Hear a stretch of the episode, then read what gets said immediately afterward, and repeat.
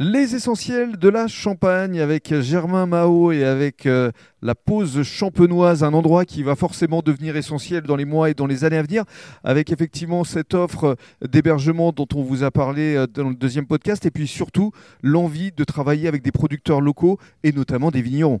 C'est cela. En fait, euh, l'objectif, c'est de travailler qu'avec des partenaires locaux. Mhm. Donc, j'ai passé la formation licence 3 pour pouvoir vendre euh, du champagne, mais pas que, parce qu'en Champagne, il y a aussi des brasseurs.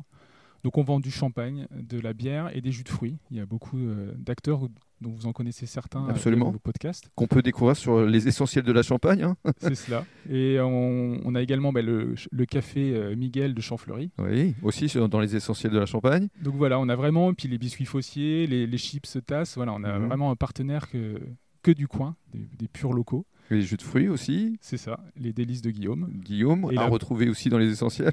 la pomme rémoise aussi. Oui.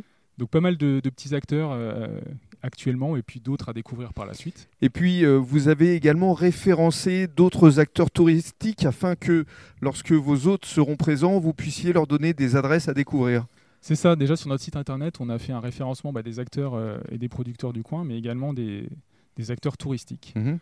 euh, comme Planet Explora, My Vintage Tour Company. Alors, euh, Planète Explora, c'est Michael Lanceleux. My Vintage, c'est Maeva.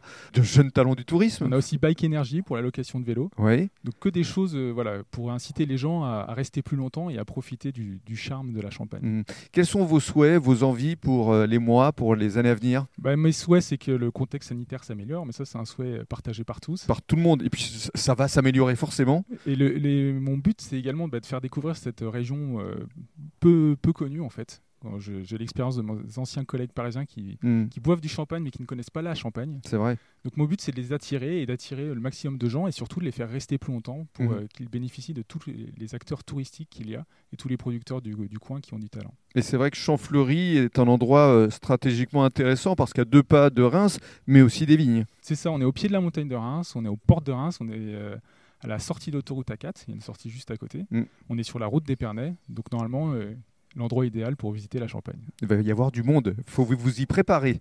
Je Mm. suis prêt. Merci beaucoup.